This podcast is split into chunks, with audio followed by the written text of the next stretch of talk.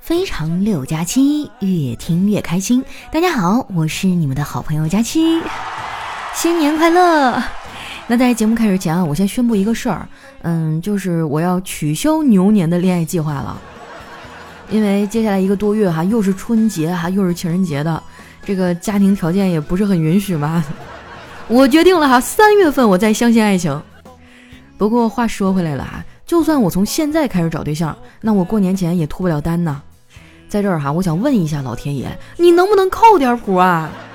在我碰到真爱的时候，你能不能放个背景音乐提示我一下？其实单身啊倒是也没啥啊，我已经习惯了。主要就是过年回家的时候太烦了，我的那些亲戚嘛嘴都太碎了，说出来你们可能不信啊，我都快三十岁了，还有亲戚问我你喜欢爸爸还是喜欢妈妈呢？甚至还有一个阿姨哈就没话找话跟我尬聊，她问我你大还是你哥大呀？被问的次数多了，我也想到一些应对的办法。今年呢，我就打算跟他们聊一聊啊娱乐圈的八卦。说到这个啊，我都没想到，二零二一年啊能出来这么多的瓜。那些明星网红们啊，要么偷情，要么偷税，而贫穷的我啊，偷个塔我都费劲。他们这群人是真有钱啊！你看哈，王力宏一点五个亿，范冰冰八个亿，薇娅呢十三点四一个亿，只有我。生活不易，我还跟我爸吐槽这事儿。我说：“爸，你知道吗？你平时看直播那个薇娅偷税漏税被罚了十三点四一个亿。”我爸听完啊，反应倒是挺平淡的，跟我说：“你看，啊我让你考个编制吧，挣这么多钱还不是不稳定？”爸，你想啥呢？那编制是我想考就能考得上的吗？再说了，就算我考上编了，我也赚不到那么多钱呀。我跟你讲啊，就算咱们家从猴那一代开始算，都赚不了那么多。我看有博主说啊，十三个亿的现金呢，按长度来算，连起来得有一千四百九十五公里。哎，很多人可能没有概念哈，就差不多是从北京到杭州的距离。按面积摊开来算呢，大概能覆盖十五点五平方公里。当时我看完，内心也是大受震撼啊！我第一次感觉啊，捡钱其实也挺累的。那段时间啊，办公室里天天讨论这点瓜，只有小黑一直置之度外，对这些事儿呢毫不关心。我就忍不住问他：“黑哥啊，王力宏的瓜你可能不感兴趣，可是薇娅偷税被罚了十三个亿呀，你就一点不震惊吗？”小黑啊，冲我翻了个大白眼儿，说：“新闻上确实都是几亿、几十亿的，看上去好像挺多，但是这些啊，在你黑哥这儿都不是事儿。不是我吹哈，只要是睡眠环境好一点儿。”我一晚上就能梦到，小黑说的也没毛病哈。我们想要赚这么多钱，可能也就只能在梦里了。那句话说的挺对哈，梦里啥都有。有时候我就想啊，说不定睡觉才是人类真正的活动状态，而我们清醒呢，只是为了搜集做梦用的素材。不瞒你们说哈，从小我就觉多。我上小学的时候呢，上课就已经很少有清醒着的时候了。我们班主任啊也想过很多的办法拯救我。那个时候呢，流行梦想教育，哎，他就问我：“佳期啊，你的梦想是啥呀？”我说：“我最近在看《神雕英雄传》，最喜欢的人物就是洪七公。我觉得啊，他过得洒脱自由，无拘无束的。我长大了也想像他一样浪迹天涯，要饭为生。”我们老师听完啊，当场脸就绿了，再也没跟我说话。而是把这个事儿呢打电话告诉了我妈，我妈知道我有这想法之后啊，气坏了，给我拽过去就是一顿打呀。其实我妈也挺不容易的，小时候呢我做了很多的错事儿，现在想想啊真的特别后悔。如果再给我一次机会啊，我一定要做的滴水不漏，让我妈抓不到我任何的把柄。在我们家啊，我爸的脾气呢相对好一点。我长到这么大，他几乎没怎么管过我。现如今啊，我到了要结婚的年纪，周围的人呢都开始催我结婚，只有他不怎么着急。我有点纳闷儿哈，就问他：“我说爸，我不愧是你上辈子的小情人啊？你都不怕我嫁不出去吗？结婚有啥好啊？当初要不是有了你哥，我也不见得结婚。在婚姻这方面啊，男人和女人不一样。”女人呢分结婚和不结婚两种，男人呢分为自愿结婚和被迫结婚两种。哎呀，咱也不知道王力宏属于哪一种哈，他好像说自己是被迫结婚的，我就纳闷了，他要是被迫的，那他干嘛还要立那个好丈夫、好爸爸的人设呀？我觉得啊，明星们就不应该在网上给自己立人设，立爱国人设，早晚被人扒出来年轻时的中二言论；立女权人设呢，早晚被人扒出来是依附于老公的二胎全职太太；立科普人设啊，就很可能被人抓着一次小错喷到退网；立恩爱人设呢，终究会被大家发现啊，早就貌合神离，离婚分钱了。但是哈，如果你立的是老色批的人设，你就永远不会人设崩坏，你就永远都有朋友。为什么呢？因为人类哈永远年轻，永远好色。王力宏出事之后没多久啊，周杰伦就火速的取关了他。也不知道我家伦儿现在咋样了啊？我现在就觉得啊，咱们以前对他有点太苛刻了。在这儿呢，我想跟周杰伦道个歉，伦儿啊。以后你想喝奶茶呢就喝奶茶啊，想不发专辑咱就不发，你好好养老啊，自己开心就行。主要是呢，跟嫂子好好过日子啊，别折腾，我求你了，一定要挺住啊！我的童年回忆可就只剩下你了。这一次啊，最让我惊讶的是，王力宏这么大个咖，新浪微博都没崩，难道真的就像外网传的那样啊？新浪微博增强了服务器的抗压能力，现在可以同时支持八个明星出轨了。感觉再这么发展下去啊，以后去 KTV 都不知道该点啥歌了。说实话，我这个人呢特别喜欢听歌。以前上初中的时候啊，我为了买一张 CD，每天早上不吃饭啊，然后把钱存起来，就这样存了好几个月，最后呢，终于把那张 CD 买回来了。本来呢，我很高兴的跟我同桌啊分享这个事儿，结果啊，他却酸不溜丢的说：“哎呀，你可真有钱！”当时差点没把我气死。不过呢，我现在想通了。任何成功都是这样，总有人以为你是不劳而获。其实啊，哪有那么多天上掉馅饼的机会啊？我感觉做人最重要的啊，就是脚踏实地。反正我们家呢，就这么教育孩子。我嫂子最近啊，为了鼓励小辉主动劳动，还特意制定了一个家务工资表。哎，上面清楚的写着啊，擦桌子、扫地、洗碗等等劳动的价钱。啊，这招特别好使，重赏之下必有勤劳的孩子呀。几天下来，这小辉就赚得盆满钵满的，我哥看着都眼红啊。昨天吃饭的时候呢，他跟我嫂子说：“媳妇儿，我以后干家务能不能也给点钱呀？”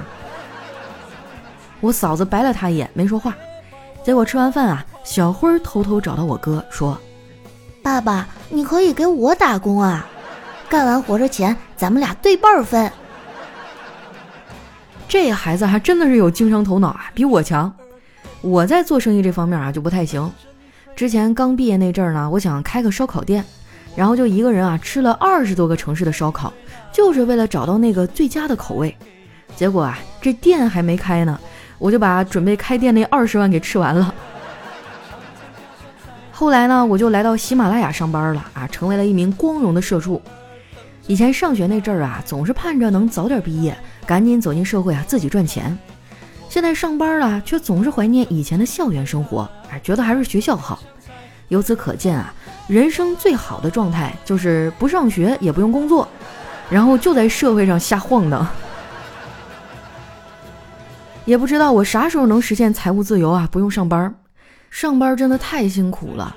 丸子说过一句话，我觉得特别恰当。他说：“我们打工人的本质啊，就是咖啡机，压力特别大不说，还一肚子的苦水啊。”但是丸子比我幸运多了，最起码他还有爱情啊，而我什么都没有，只有他跟叨叨强行喂给我的狗粮。昨天晚上下班啊，叨叨过来接丸子回家，我们顺路就一起啊去坐了地铁。地铁上没有座啊，丸子站了一会儿啊就站不住了，他就抱怨说：“哎呀，穿高跟鞋太累了，做女人好难啊。”叨叨听到这话，二话不说啊就把自己的 AJ 脱下来给丸子换上了。妈耶！我第一次如此近距离的感受到恋爱的酸臭味儿。叨叨那个脚爱真的是又酸又臭啊！我对他们俩可以说是又爱又恨。虽然他们俩经常秀恩爱虐我，但是呢，对我也是真的好。这不快要过年了嘛，丸子还提前给我买了新年礼物。我研究好几天了，都不知道该送他点啥。一提到送礼物啊，我这脑瓜就嗡嗡响。过年送礼还真的是太让人头疼了，各种东西啊一做成礼盒，哎，这价钱就翻倍了。不过还好啊，我有返利公众号，能帮我省点钱。在这儿呢，我要特别说一下啊，就是我的新返利公众号已经搞好了，大家之前所有的订单和金额呢都会同步到新号丸子一百五上啊。搜索方法很简单，打开微信呢，直接点击搜索栏，在搜索指定内容里呢选择公众号，打出丸子一百五这几个字儿啊。这个一百五是阿拉伯数字幺五零啊，什么意思？不用我再多解释了吧？然后你再点击搜索，这样跳出来的第一个呢，就是可以帮你省钱的返利公众号的啊！一定要搜索公众号啊，要不然你得找半天。马上就要过年了，花钱的地方多，能省一点是一点儿。关注完之后呢，最好把它置顶一下啊，因为现在的公众号太多了，像我们这种实用型的公众号啊，你得单拎出来，要不然用的时候找不着。平时还好啊，你说有活动要抢单的时候找不着，你就特别着急啊，多影响我们购物的心情啊。除了购物能省钱啊，像点外卖呀、打车、看电影、加油都有相应的优惠券和返利。最后呢，我再强调一下哈，咱们这个新的返利号名字叫丸子一百五，丸子呢就是正常的这个文字哈，就是丸子的名字，一百五呢就是代表它体重的数字啊。哎呀，我做梦都没有想到哈，都这么久了，丸子就只长了一斤。你们也知道啊，他可是一个十足的吃货，三句话不离好吃的。前几天啊，我刷短视频，刷到了一段哈某老板的演讲，啊，这满满的都是鸡汤啊。我没忍住啊，就吐槽说：“哎呀，你说为什么现在的成功人士都喜欢给大家灌鸡汤呢？”丸子啊，想都没想说：“还能因为什么？因为他们把鸡肉都吃完了呗。”我对自己生活的这个城市，终于开始有了点倦意。我不知道是因为这里的空气，还是在心里早就想逃离。我卖了这里的家，在遥远的城市买了自己的房子。我试图忘掉那些美好又难熬的过去，可哪有那么容易？哎呀，好久没有听云总的歌了哈！这首歌呢来自郝云的《四季不败》，又到了一年一度的盘点和 emo 时刻了。其实，二零二一年对我来说真的挺特殊的，老听众应该都知道哈，我家里发生了很大的变故。我这一年也在拼命的工作呀、出差，就希望自己不要闲下来，不要想那么多。然后我做了新的节目，啊，现在成绩还不错啊，《人间观察局》大家可以了解一下。跨年那一天，我哪也没有去，我谁也没有找，我就一个人买了两罐啤酒，跑到了外滩。呃，我觉得那里好漂亮。每一次我觉得消极沮丧的时候，我都会去看看那些灯火辉煌的那些楼宇啊，还有那些人群，我就会觉得我要留在这里，我还有希望。跨年那天人特别多啊，到处都是相拥的小情侣，大家在等着整点敲钟，我就在下面默默的喝啤酒。后来整点过了，大家慢慢散去，我也没有走，我就一边喝酒一边听歌，整个人都有点晕晕乎乎的。后来直到我耳机都听没电了，我才慢慢的走回家去。在路上，我对自己说：“佳期啊，这一年你真的太不容易了，但是你好棒，没有被痛苦打倒。新的一年，我们更要好好的哟。你要勇敢，勇敢对那些让你不舒服的人和事情说不。你要勇敢，依然相信这个世界上有真正的爱情。”要勇敢，相信自己，今年肯定会升职加薪。同样的，把这些祝福送给我们现场每一位小耳朵哈。我是个实在人，咱们就不唠那些什么先挣一个小目标那种宏大的理想了。我希望上班的新的一年都能多挣点钱，上学的呢都能取得一个好成绩，谈恋爱的都能早日的修成正果。平时呢多回家看看啊，多陪陪父母，不要给自己人生留遗憾啊。然后。多照顾一下自己，不要老是那么紧绷着，生活已经够苦了。你要实在难受的话，就来听听我的节目呀，对吧？新的一年我还会给你们带来快乐的呀。当然，我也希望大家多多关注我的新节目啊，叫《人间观察局》。我觉得这一年我多了很多的思考，我不再像是以前那个整天只知道傻笑的东北傻大妞了，我也有更多的一些想法呀，想表达出来。希望大家多多支持和关注吧。新的一年多多指教。那接下来时间啊，看一下我们去年的留言。首先这位呢叫谁改了我的昵称？他说佳期啊，一月十号呢是我的生日，马上就奔三的路上啊，改到奔四了，求祝福啊！哇，你好酷啊！你的生日居然是幺幺零，你一定是个很威风的人吧？希望你经历了三十而立，马上要到四十不惑，还能永远保持天真啊！下面呢叫詹姆斯徐俊炫哈，他说：“我发现啊，那些店都特别喜欢放摇滚乐。有一天呢，我去买手表啊，这个手表店里放着五月天乐队的《离开地球表面》，丢掉手表，丢外套，丢掉背包，再丢唠叨，那不太合适吧？他们家卖手表，然后他让你丢掉手表。不过说到这个啊，我以前曾经跟我爸讨论过，我说为什么现在的东西它明明在技术上可以把它做得更结实更好，但是它却经常容易坏呢？然后我爸说：“要是把它们真的做的那么结实，戴个十年都不坏，那以后谁还买新的呀？” 我一琢磨，嘿，好像也是这个道理啊。所以说，有的时候丢掉呢，往往意味着一个崭新的开始哈，也不必太难过。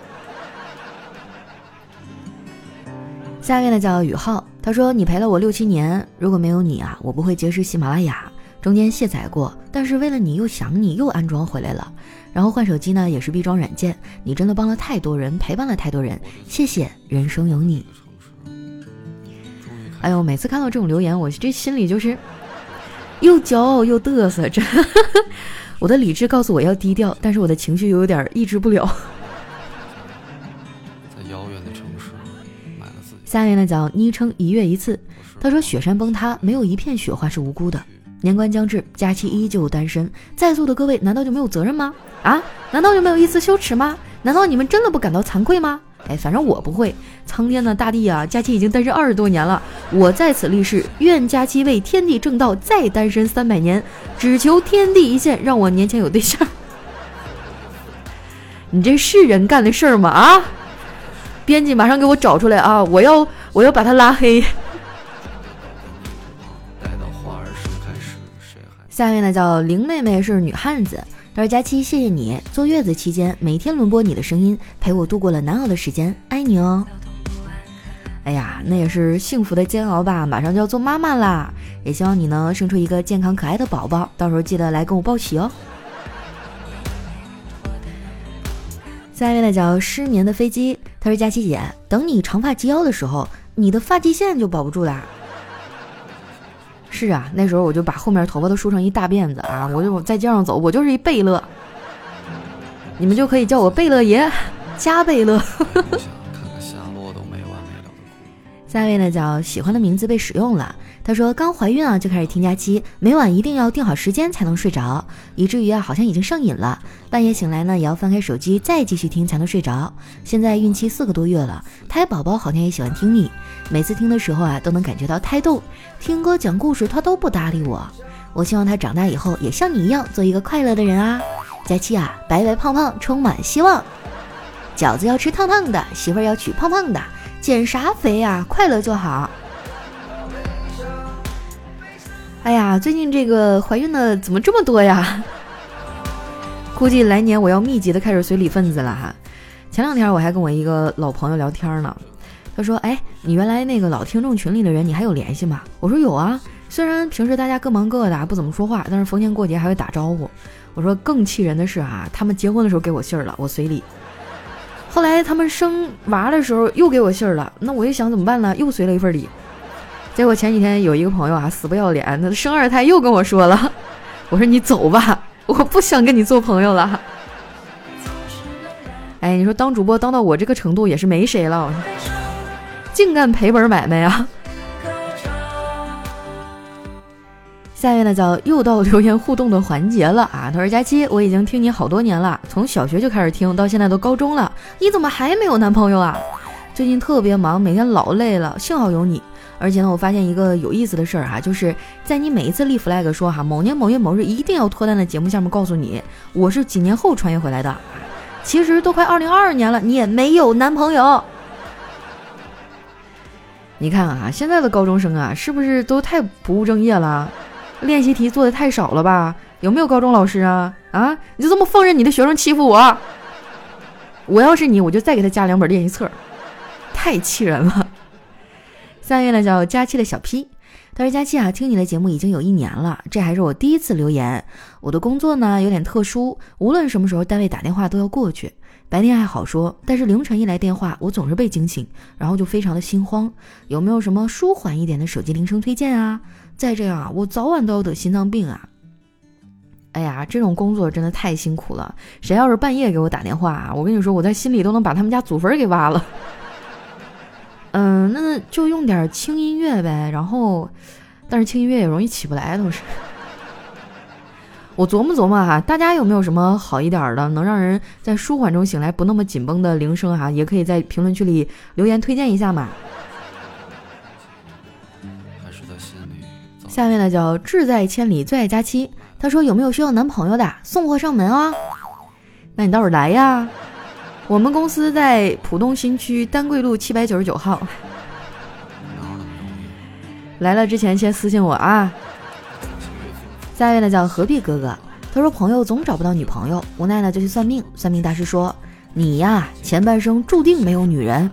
这朋友眼睛一亮，那我后半生应该有了吧？算命大师说，哎，到了后半生啊，你就习惯了。我也喜欢算卦，尤其是在我特别迷茫的时候。但是呢，如果他算的好，我就听；他要是算的不好呢，我就告诉自己，我命由我不由天。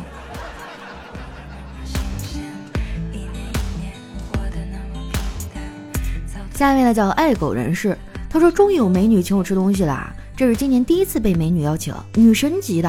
说真的，挺感动。不过呢，最近比较忙，只怕没时间。所以啊，关于姑娘你说的去吃屎吧，哎，我只能遗憾的说不去。哈，我就知道。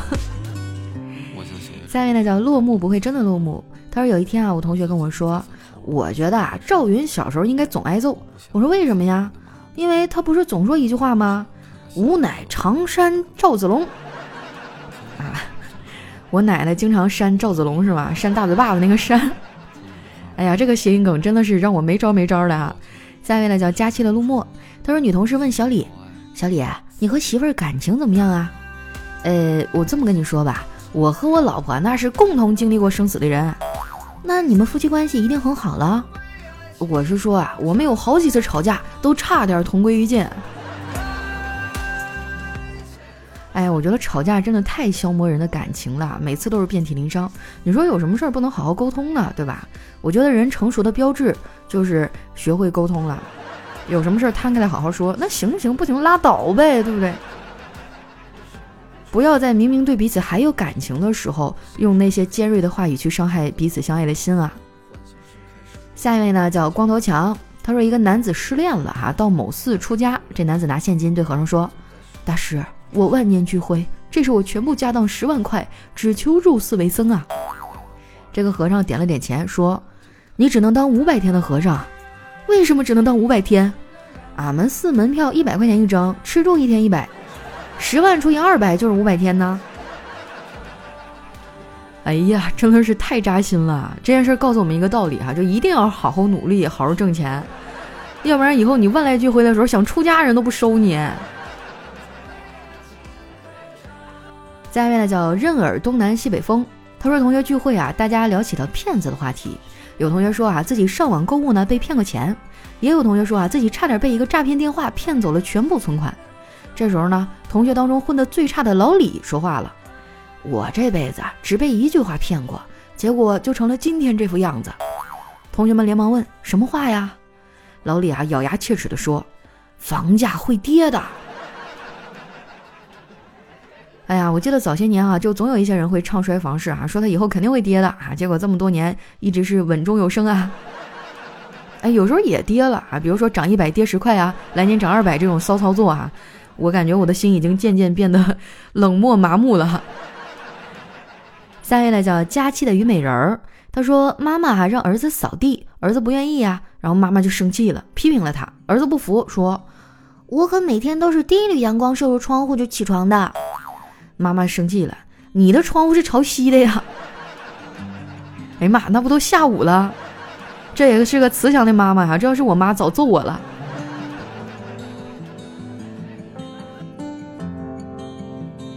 下一位呢叫另类解释，他说儿子啊放学在家做作业，当大款的爸爸翘着腿在那看电视，儿子啊就咬着笔头问：“富贵不能淫，怎么解释？”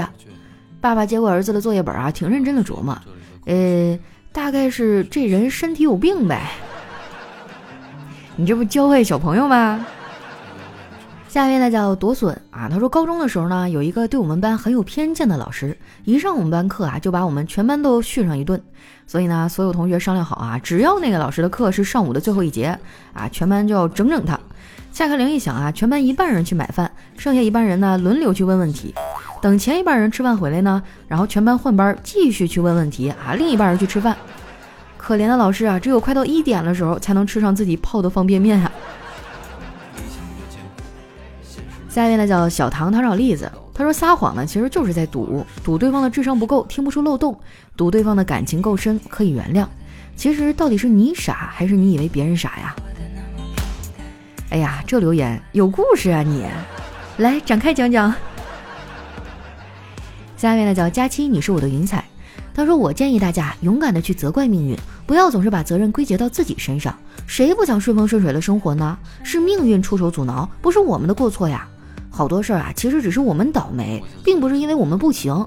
换个行的给他安排同样的命运，他还未必比咱强呢。有点道理哈。比如说我身边有一些朋友啊，正好这两年做生意赔的是一塌糊涂，就整个人特别的落魄啊，觉得自己啥啥都不是，非常沮丧。我说你没必要这样，疫情当前大家都很难。他他没有办法呀，你做生意就是会赔的呀，包括一些餐饮业，那真的是哭的都找不着调啊。这不是你不够努力，也不是你不够勤奋等等的，那就是时运不济嘛。咱们就好好收拾心情，尽量把损失降到最低，新的一年重新开始呗。难过不能解决任何问题，还是要鼓起勇气哈。来看一下我们的最后一位叫小烦恼，他说昨天肯德基啊有一个小男孩，也就十来岁，过去了跟服务员说。阿姨，阿姨，我要一杯温水。哎，服务员说：“小朋友，没有温水，只有热水啊。”那个小男孩说：“那我要热水加冰。”哎，这现在的孩子思路真活跃哈！你别说，热水加冰真的能变成温水，就是不知道能不能拉肚子呀。好了，那今天留言就先分享到这儿哈。喜欢我的朋友，记得关注我的新浪微博和公众微信，搜索“主播佳期”，是“佳期如梦”的佳期。新的一年啊，大家有什么愿望和期许呢？也可以留在我们下方的留言区啊，我会在下期节目里来和大家一一的分享。总之还是那句话啊，大家都踏踏实实的、平平安安的度过新的一年，这就够了。我是佳期，我们下期节目再见。